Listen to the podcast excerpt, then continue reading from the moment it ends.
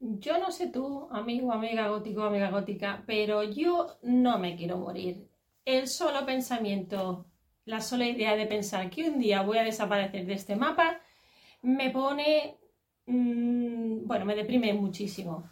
Y creo que no es un sentimiento único, creo que muchas personas compartimos este sentimiento Sí que es cierto que muchas personas pues saben, como todos sabemos, que un día llegaremos a nuestro fin y que, bueno, a partir de ahí unos piensan que vamos al cielo, otros irán al infierno, otros quedarán en el purgatorio, otros piensan que no hay nada, otros piensan que como somos energía nos transformaremos energéticamente en algo diferente. Sea como sea, eh, hay quien lo acepta de una manera y hay quien lo acepta de otra.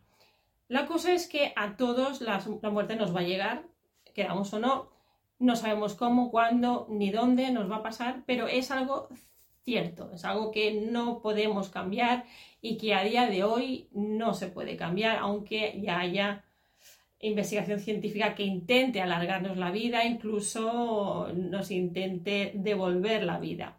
Bien, de eso es lo que te quiero hablar hoy, aquí, un tema muy gótico, la muerte, de la que nunca hablo, pero de la que tanto hablo en casa, eh, algo que realmente me obsesiona, pero lo vamos a hacer a través de esta obra, de este libro de Ricard Soule, Todas las muertes, el final de la vida desde los océanos a los robots. Es un libro de la biblioteca, por lo tanto lo tengo que devolver con mucha pena, creo que me lo voy a comprar porque me ha encantado y a través de esta obra vamos a ver un poco pues esta eterna lucha que tenemos los seres humanos con la vida, pero no tan solo la vida, nuestra vida, sino también todos los conceptos de vida que nos rodean. Así que si te interesa esta obra, te interesa ver la vida, la muerte desde diferentes puntos de, de vista y de alguna manera cómo estar en paz con este tema, te recomiendo este vídeo.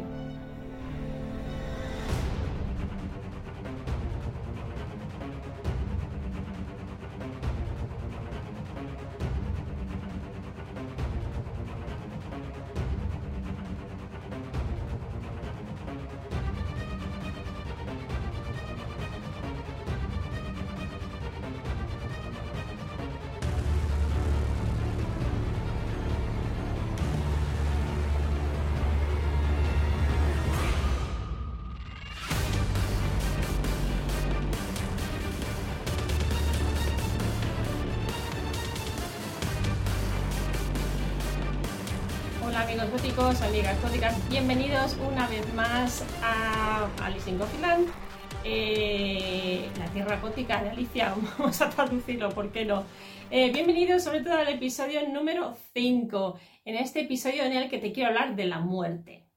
¿Y por qué te quiero hablar de la muerte? Bueno, pues te voy a contar una pequeña anécdota. Este verano me fui a la biblioteca a recomendar mi libro, a ver cómo podía hacer para hacer una sesión de recomendación mm, de, bueno, pues para promocionar mi libro. Bueno, mi libro es una colaboración, ¿eh? no soy la única que escribe. Eh, y entonces, pues pensé, pues la biblioteca. Y una vez allí, pues también pregunté por hacer em, talleres, cómo podíamos hacer esto.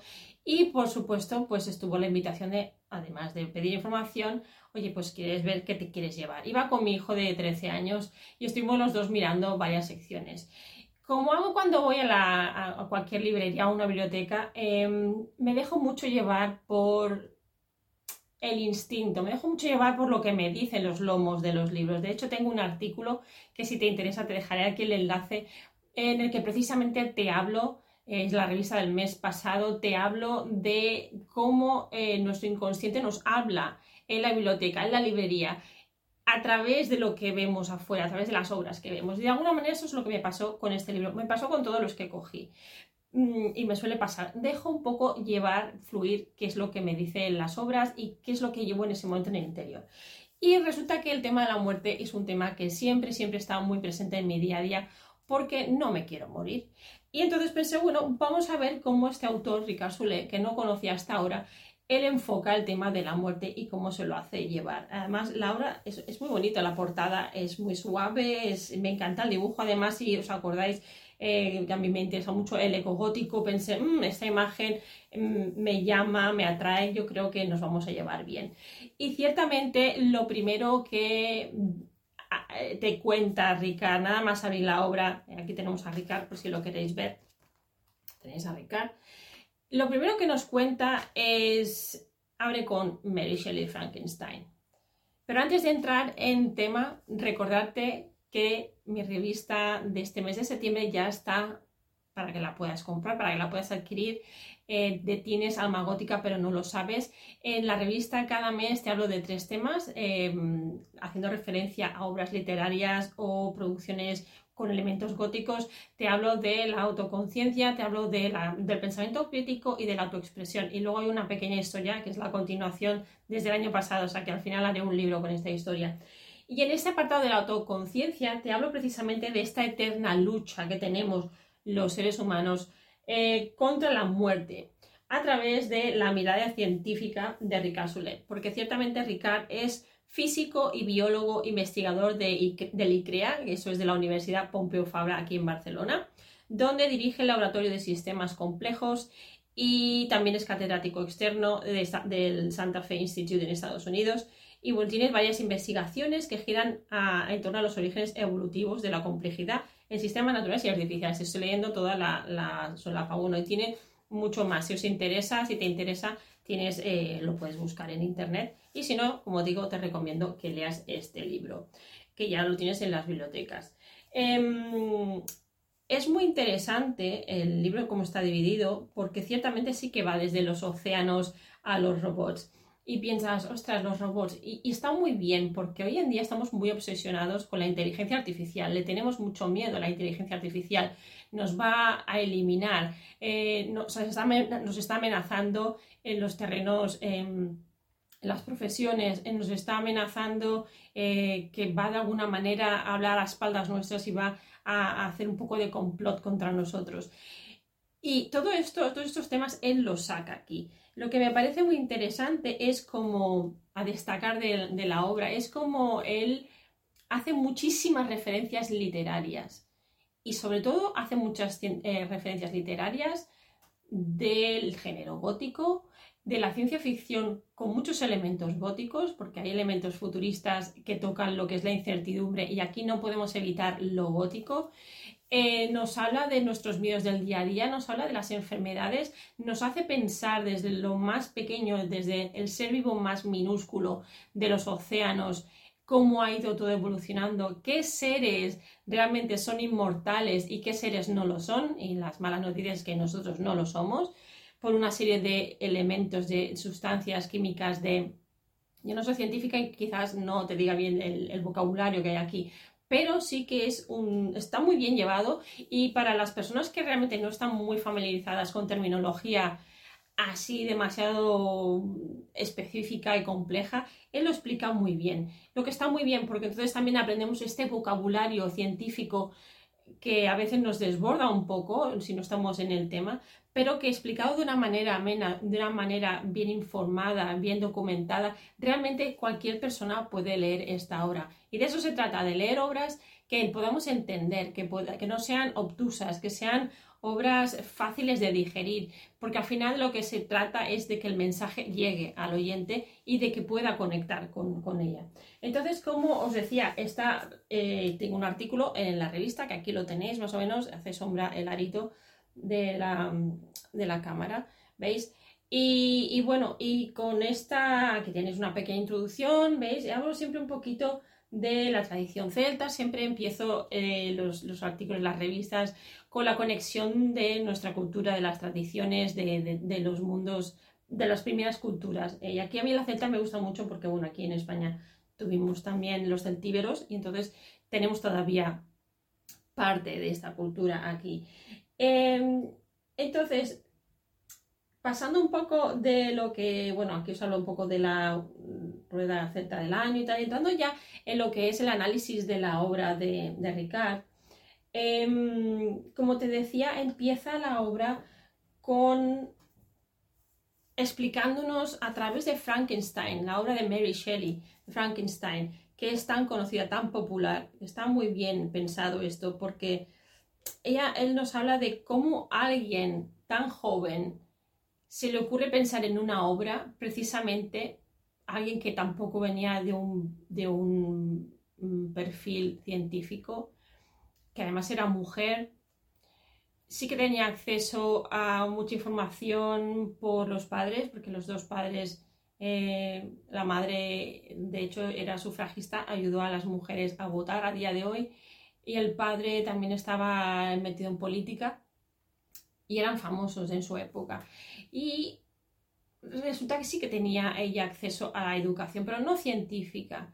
No sé hasta qué punto, esto seguramente un experto en Mary Shelley nos podría decir mucho más. La cosa es que es sorprendente cómo ella fue creando este monstruo, esta criatura, a partir de los hechos históricos que estaban sucediendo en el momento, que eran que eh, había ladrones de tumbas, se profanaban las tumbas para la investigación científica, y cómo él utiliza esta historia para hablarnos de, cómo, si sería posible lo que ella nos propone en su obra, si sería posible crear un ser vivo a partir de, partes. Claro, aquí eh, de, cuerpos, eh, de partes de cuerpos humanos. Estaba, entraba el calvinismo, era la época industrial, era la época de, revolución científica, revolución industrial, el pensamiento. Eh, estaba todo como muy a flor de piel. Precisamente es la época donde tenemos la obra de Mary es muy es gótica aunque se trate de ciencia ficción, ya digo, en términos de ciencia ficción para los americanos. Pero es una obra gótica, una obra llena de todos estos elementos de la incertidumbre, de la que él también nos habla aquí. Y es muy interesante, por ejemplo, em, eh, bueno, está este pequeño prefacio que hace con Mary Shelley, bueno, hace un pequeño prefacio contándonos un poco por qué quería escribir este libro, y sí que habla con de Mary Shelley también y luego os contaré a base que vayamos avanzando de los diferentes apartados eh, que trata y por qué los trata así. ¿eh? Os iré hablando de, tema por tema cada, cada, sección un poco por encima para que veáis. Temas, aspectos que más me interesan y que más destacaría de, esta lectura es, por ejemplo, eh, cosas que yo he aprendido como el suicidio celular. El suicidio celular me parece un término muy interesante que él define como conjunto de mecanismos de control que desencadenan la muerte celular cuando se detectan errores de funcionamiento o en determinados momentos del crecimiento de un organismo. Esto me parece increíble, ya tenemos, estamos codificados de manera que ya llevamos la muerte dentro de nosotros. Esto es súper gótico. Nos habla también del transhumanismo, eh, de esto nos habla en el capítulo 5, eh, y de él nos dice que es una visión en la que la humanidad experimentará una nueva fase de evolución artificial que nos permitirá superar cualquier limitación biológica. Vamos de cara a ello, vamos, estamos intentando no morir. Lo que a mí me, hace pensar, imaginaros que no se muriera nadie y, que solo siguieran, siguiéramos creando vida pero no muriera nadie. Eh, ¿Qué pasaría, no? O sea, sería, petaría el mundo, nos mataríamos porque de alguna manera no cabríamos todos. Eh, sería, yo creo que sería nuestro fin. O sea, creo que tampoco que es hasta contraproducente pensar en, vivir eternamente y si solo nacieran individuos. ¿O qué haríamos? ¿Dejaríamos de procrear para que los que estamos no nos fuéramos? Pensarlo bien, es bastante, da bastante miedo. Esto sería para una película de terror, totalmente. Seguro que alguien ya lo ha pensado. Nos habla también de la criogenización. Precisamente es este proceso en el que se congela el individuo para más adelante eh, poderlo resucitar. Sí que se ha demostrado que en, ciertos eh, animales y con ciertos em, seres vivos esto es posible y no hay daños, pero con el ser humano es todo mucho más complejo. Y sobre todo nos habla aquí de la complejidad que tiene el cerebro. Y por eso no se puede clonar 100% un individuo, porque ¿cómo clonaríamos los pensamientos? ¿Cómo clonarías los recuerdos? De esto nos habla y es un tema, es fascinante como nos lo, lo va llevando. Em, entonces, la, intención de Ricard con esta obra, como él mismo nos dice, es la de partir de varias definiciones e interpretaciones de la muerte y estas serán el hilo conductor ¿eh? de, toda la, de, toda la, obra, de toda la, la comprensión científica de la realidad. O sea, estamos mirando la realidad desde los ojos científicos, no lo olvidemos nunca, porque también necesitamos este nos sentimos como más apoyados. Si tenemos una explicación científica, nos sentimos como más seguros de que lo, que nos van a decir es más certero, de que va a ser así. Quitamos, eliminamos la incertidumbre que nos crea lo gótico. Entonces, eh, el, tener a alguien comentándonos un tema, el tema de la muerte desde el punto de vista científico y no quizás tanto desde un punto de vista más em, espiritual, seguramente que tú le das mucho más valor, o según el tipo de persona que seas, seguramente le das mucho más valor a una explicación científica que a la explicación a lo mejor de alguien sensorial. Hablamos aquí de una medium o de alguien que tenga habilidades para conectar con el más allá y que te pueda decir sí, hay un más allá o no, no lo hay, o dónde vamos a parar. Eh, entonces necesitamos esta, tocar, necesitamos entender y ver qué es realidad y no algo que está en la cabeza de alguien. Aquí entraríamos ya en los terrenos psicológicos de eh, lo que es real es real porque lo puedo tocar o es también real porque está en mi cabeza y también es real. Bueno, todo lo que nuestra cabeza, nuestra mente produzca y sienta como real es real. Por lo menos en la psicología junguiana es así. Nos habla también de la muerte programada. Eh, y, de, para hablar de la muerte programada nos hablan de los virus marinos y de los virus y parásitos marinos nos dice que desde que van desde los moleculares a los sociales que son una consecuencia inevitable de la vida compleja y el mar está lleno de posibles víctimas. Es muy interesante como él cuando va desarrollando los temas, ya digo, hace muchísimos paralelismos con películas, con obras de ficción, con obras, de, con obras góticas y es muy interesante cómo lo va llevando y su propio pensamiento, que seguramente conectarás con él precisamente por esto, porque también te hará pensar en esto yo también lo había pensado, pero no podía demostrarlo, no tenía argumentos, no tenía las palabras. Y, leyendo este libro te va a aclarar muchas cosas y le vas a poder poner etiquetas y, a poner nombre a muchas de las cosas que seguramente tú ya ibas, tienes vas pensando o has pensado o llevas como muy adentro y no le has dicho a nadie. Em, aquí nos habla de las, de las células, nos habla de la mortalidad que hay dentro de las células y por qué esto es así. Y una de las obras que él nombra, por supuestísimo, es la de Yo Robot. ¿Os acordáis de la película eh, con Will Smith? El escritor era Isaac Asimov. Una obra que se escribió entre el 1940 y el 1950 y que se llevó al cine en el 2004. O sea, fijaros aquí cómo estas obras que a veces las vemos en el cine y pensamos, wow, qué innovador. Y realmente no es tan innovador. Alguien ya lleva años que haya pensado estas teorías, ya ha pensado en estos escenarios. Y eh, no se pasa al cine, eh, que es, realmente es donde eh, llega como a muchísima más gente, hasta muchísimos años más tarde. Pensar por qué, cuestionaros también por qué Mary Shelley todavía es tan actual. Es porque empezó con un tema que realmente a día de hoy todavía seguimos investigándolo es muy potente lo que estoy diciendo y es súper interesante. Cómo mm, los escritores, cuando pensamos en una obra o escribimos unas historias, sobre todo basada en lo que nos da miedo de nuestro día a día, cómo cuando estamos de alguna manera hipotizando, echando, haciendo, creamos hipótesis, estamos hipotetizando, es que hay palabras que no me salen. Estamos intentando prever qué puede pasar en un futuro si todos estos elementos se juntan, como te comentaba hace unos minutos, de qué pasaría si no muriera nadie y solo hiciéramos que nacer y todos fuéramos inmortales. Pues sería un caos, tampoco sería la solución. Entonces, claro, de aquí a unos años, eh, cuando vemos estas teorías o estas ideas que se están haciendo de alguna manera, alguna parte de estas teorías se convierten en realidad porque la ciencia va avanzando y tenemos esta visión de futuro, pues da miedo, pero a la vez somos también visionarios de nuestro futuro, lo cual nos puede ayudar a evitar eh, cometer ciertos errores o a mejorar ciertas cosas. Pero bueno, necesitaríamos también ser un poquito más, mm, ¿cómo decirlo?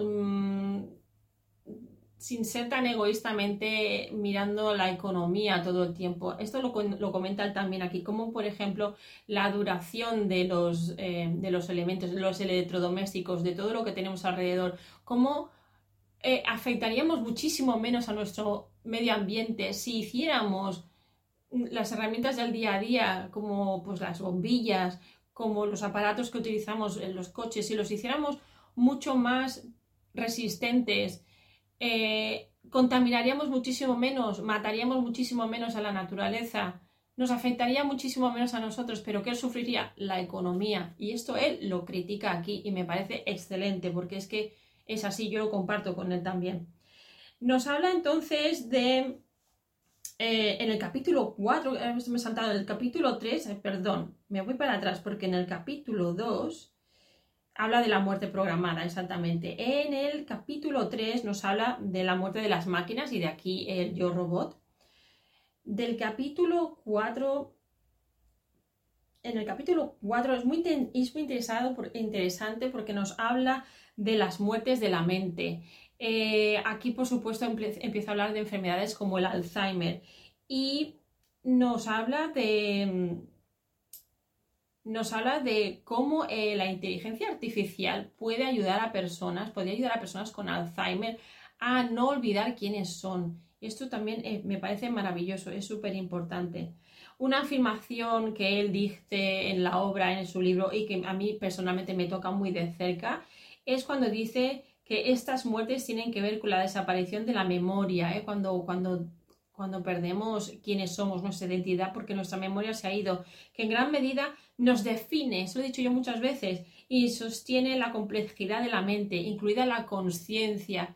Eso es súper importante y es un tema que a mí me toca muy de cerca, porque cuando mi marido sufrió un ictus hace unos años, en el 2018, em, eh, pues claro, un ictus es que tuvo tres, tres, em, tres bloqueos, tres em, coágulos en la cabeza y fuimos de urgencias y, le salvaron la vida.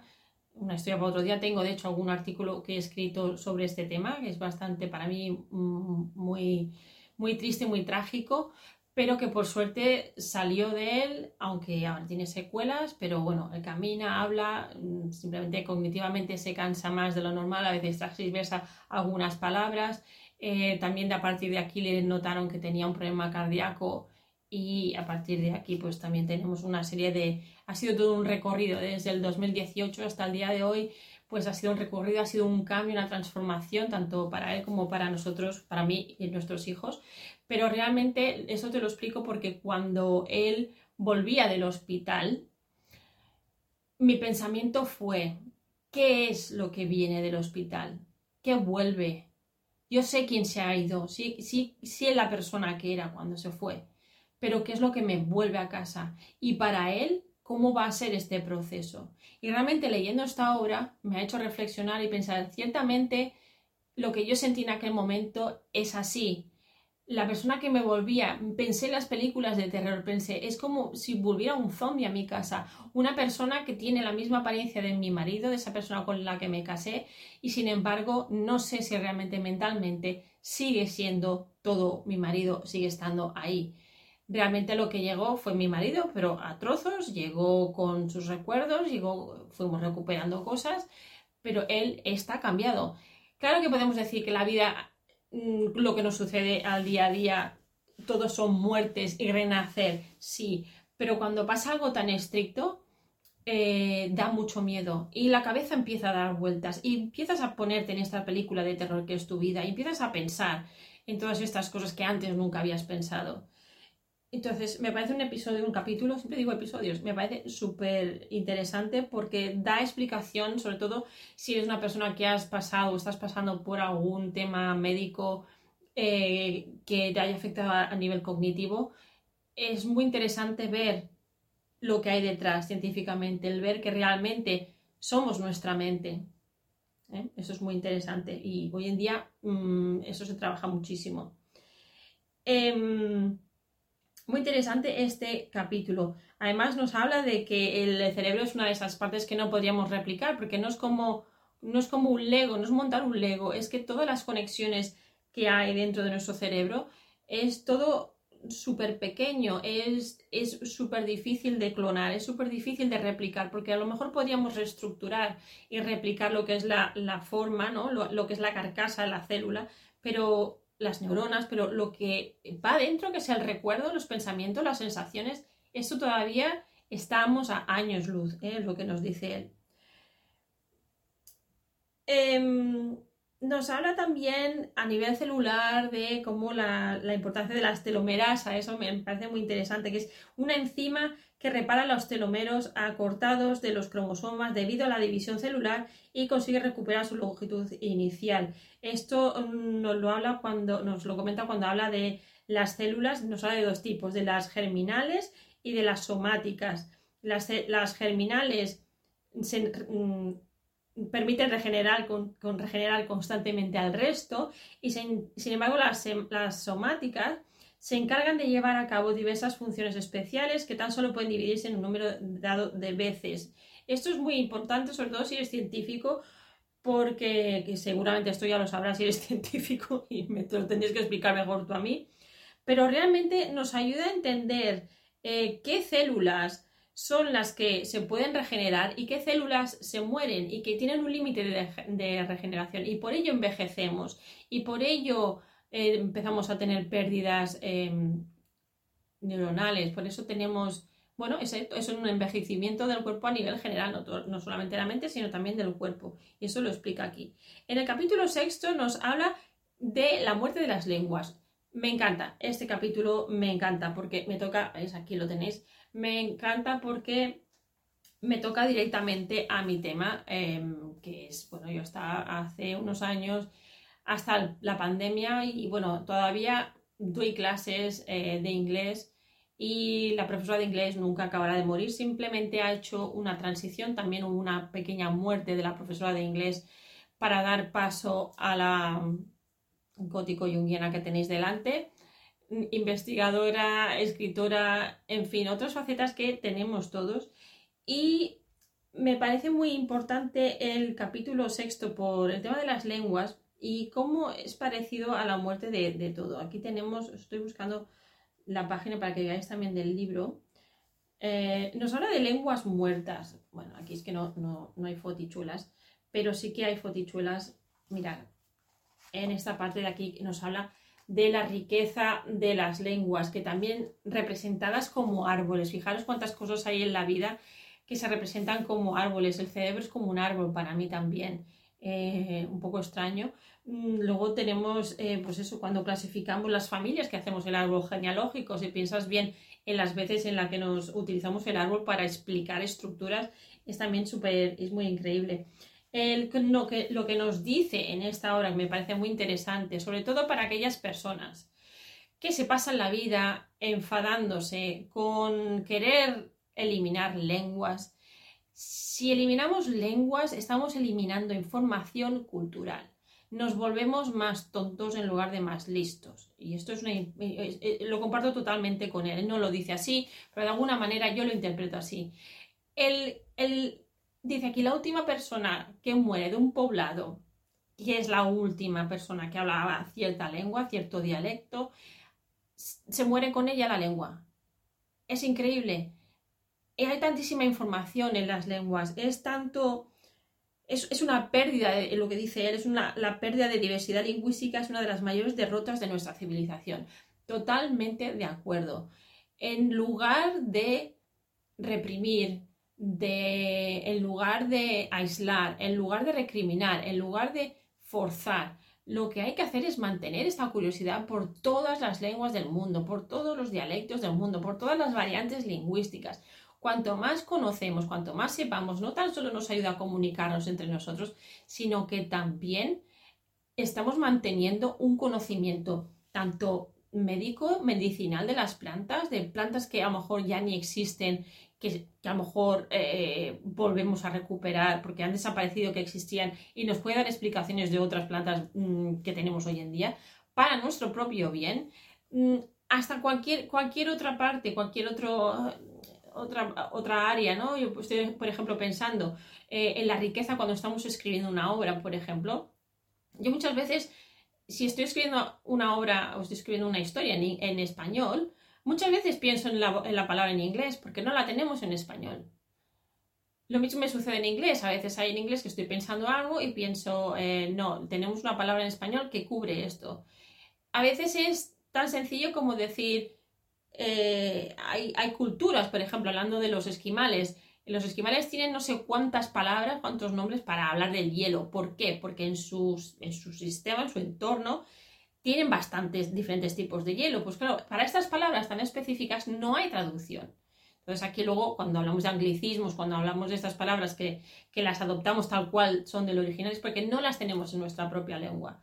Matar todo esto, eliminar lenguas, es matar toda esta riqueza cultural de conocimientos, de poder ser más concretos, sobre todo para los que somos escritores, para, para comunicarnos mejor. Imaginaros si pudiéramos explicar con todas aquellas palabras aún más concretas aquellos sentimientos que tenemos más profundos, nuestras obras serían todavía más ricas. Bueno, pues si esto lo vamos encontrando en otras eh, culturas pues, y otras lenguas, ¿por qué matarlas? ¿Por qué no mantenerlas? ¿Por qué no hacer todo lo posible para que duren? Bien, esto es otro tema que me parece muy interesante que él toca. Es otro tipo de muerte. Luego está hablando en el, en el último capítulo ya, nos habla de la muerte de la información. Ese es súper importante también y nos habla de, la mala información que hay hoy en día. Claro, pensar que igual que yo estoy aquí hablando con vosotros ahora en este vídeo, si digo una mamarrachada, pues si no comprobáis y no cotejáis la, información que yo os digo y os creéis 100% lo que digo yo, pues os puede llevar a mm, estar mal informados o solamente una parte de la información que, que os aprendéis. Claro, hay muchísima gente online, hay, estamos súper comunicados. Y esta supercomunicación nos lleva a que tenemos que ser todavía aún más críticos, que hay que coger la información y leerla, pero también hay que tener un pensamiento crítico y saber analizar hasta qué punto esto es real, hasta qué punto no, qué, información me falta. Siempre os invito a que sigáis, analizando, que sigáis leyendo, que vayáis a las fuentes, que vayáis a personas que también interpretan las fuentes porque también son adaptaciones de, de cómo vamos evolucionando. Todo es importante. Lo que hay que saber aprender es a, seleccionar. Entonces, lo que él nos comenta en este último capítulo eh, nos habla de una perversión de la información, que es lo que estaba diciendo. Sí, que hay realmente mucha información eh, siempre negativa, que la, la tenemos que evitar porque si no, día a día nuestro cerebro simplemente va Mm, visitando estos sitios y, y vivimos amargados porque solo vemos negatividad, solo vemos todo lo malo que pasa, solo vemos, eh, bueno, vivimos como asustados y enfadados eh, con esta información. También nos habla de la cámara de eco, que es en inglés es de echo chamber, que es para, para lo que os comentaba antes, para la selección de ideas con las que nos identificamos. Claro, cuando tú te identificas con una idea que, que va contigo, pues entonces como que la, se expande, ¿no? Se hace más grande. Entonces nos creemos eso porque no solamente me lo creo yo, pero fíjate, también sale aquí. No, nuevamente tenemos que cotejar la información, tenemos que mirar diferentes puntos de vista. Eso es el pensamiento crítico. Y además nos enriquecemos en este proceso. Claro, aquí él habla de cómo se crea una polarización entre las personas y también pues ahí eh, pues, eh, como mucha más soberbia online, incluso es, la gente quiere tener razón, en lugar de decir, mm, voy a escuchar qué es lo que me dice el otro, ¿no? Eh, habla también de las, las, teorías conspiranoicas en este apartado y todo lo relaciona con lo que pasó con el COVID, con la COVID-19 y la misinformación que nos llega. Bueno, aquí ya cada uno tendréis vuestra opinión, es un tema también complejo que todavía nos toca muy, muy de cerca. Muchos de nosotros nos hemos quedado un poco en el pasado han pasado años, pero parece como que no han pasado años. Eh, estamos todos más o menos, el que más, el que menos está intentando hacer este, este proceso de... Estamos en esta crisis del héroe en la que, de lo que os, salvo os salvaré pronto en un artículo. Y, o cuando ya esté el vídeo fuera, igual ya está el artículo también. Esta crisis de, decir ¿qué, ha pasado, ¿no? No, ¿no? no puedo avanzar, aunque sé que tengo que avanzar. Entonces es otro tipo de muerte. El, bueno, es, nos habla de, esto, ¿no? Ricardo nos habla de todos estos tipos de muertes, así como muy por encima, pero ya veis que muy por encima ya llevo media hora hablando del libro. Yo diría que no es una obra que mm, profundice en ningún tema mm, a 100%, porque cada tema, cada capítulo podría ser un libro en sí, pero sí que como a vista de pájaro, como una obra para los que queréis empezar de alguna manera a tener este punto de vista, esta visión holística de las muertes. Es quizás leerlo y decir, mm, me llama tal apartado, me llama tal otro apartado. El que seáis más de letras como yo, pues intentaréis investigar más sobre la literatura gótica, eh, sobre todo tirando de Mary Shelley, de la ciencia ficción de Mary Shelley, lo gótico de Mary Shelley. el que seáis, los que seáis más científicos, los que seáis más de lenguas, y si sois como yo, pues os interesará todo. Pero realmente cada apartado podría derivarse en un libro mucho más complejo porque realmente da de sí y hay información muy muy interesante. Además es un libro que ha salido hace bien poquito y cuando lo cogí yo en la, biblioteca lo acababan de, poner en la estantería y yo me lo llevé. Así que si os ha gustado, si te ha gustado, cómpratelo, cómprate la revista. Recuerda que cada mes, el 21 de cada mes, tienes alma gótica pero no lo sabes esta, este es el primer artículo de la revista relacionado con la autoconciencia, porque de eso se trata, de que creemos esta conciencia, no solamente de nosotros mismos, sino de todo nuestro entorno. Conocernos a nosotros mejor nos ayuda también a conocer mejor el mundo de fuera. Y esta es una invitación tanto a que compres la revista mensual como que si te quieres algún artículo eh, suelto también lo podrás acceder, podrás acceder a, él. Si quieres saber más de lo que hago, visítame a gothicalis.com y si te ha gustado el vídeo, pues ya sabes, dale a me gusta, comparte, déjame tus comentarios, me encanta que me hagáis propuestas, me encanta ver qué es lo que os llega, lo que nos llega. Y bueno, con esto cerramos el vídeo de hoy, espero que haya sido de utilidad. Recomendar si os gusta la campanita, todas esas cosas que siempre me olvido y nos vemos en el siguiente vídeo. Hasta la próxima, que seáis siendo muy góticos y nos vemos. Chao.